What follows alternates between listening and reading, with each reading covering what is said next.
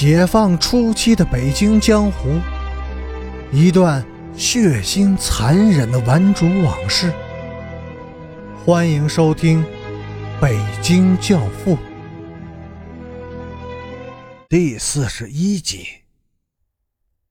刘南征急红了眼，他飞身下车，抡起垒球棒，大叫了一声，雄狮般的飞入虎群，棒子。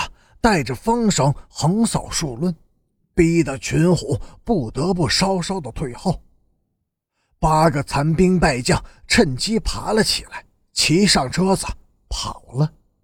有一个小伙子也急了眼，抡起大棒迎向刘南征，两个棒子在半空中撞在一起，啪的一声断成了四截。刘南征甩掉断棒，两脚一动。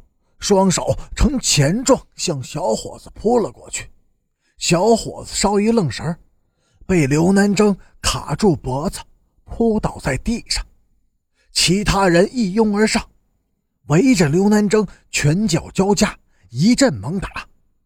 但是刘南征咬紧了牙关，瞪圆了双眼，两只手像铁钳子似的，死死地卡住了小伙的喉咙。他双眼上翻，脸已经憋紫了。住手！谁也不许再打了！陈北江突然出现在人群中，他那平静清脆的女声把所有人都镇住了。混战的场面一下子变得鸦雀无声了。他又微笑着拍拍刘南征的肩膀，柔声说：“你快松开手，人家已经住手了。”刘南征缓缓地松开手，摇摇晃晃地站起身来。他愣愣地看着刘南征，不一会儿，泪水流了一脸。然后他突然两眼一闭，身子转了半个圈以后，重重地摔倒在地上，昏死过去。陈北江走过去，轻轻地拍了拍刘南征的脸，随后他站起身来。严厉地对持棒而立的人群说：“你们立刻派人把他送进医院，一定要保证他的生命安全。另外，绝对不允许外人接近他，特别要警惕阶级敌人的破坏行动。至于他是谁，你们以后会知道的。”说着，他的目光变得十分的严峻。如果他出现了任何问题，你们和我。谁都负不起这个责任。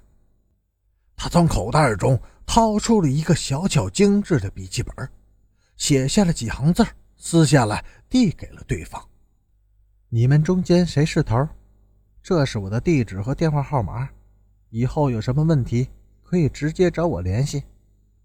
没有人敢接纸条，谁也不肯承认自己就是头。没有头，乌合之众。那好吧，你们这些人谁都不能离开现场一步，把自己的姓名、学校、所在造反组织的名称、个人出身简历等情况留下，以备查找。陈北江严肃地审视着小伙子们的脸，目光像刀子似的冷峻。另外，你们中间谁打人最凶，谁就是头，也要由你们自己查出来。我可以告诉你们，在你们中间有坏人，有黑手。人们面面相觑，争相的往后退着。陈北江怒容满面的逼近人群，扬起手把纸条扔了过去。纸条飘飘荡荡的落在人群前面，像一颗炸弹，没有任何一个人敢去捡。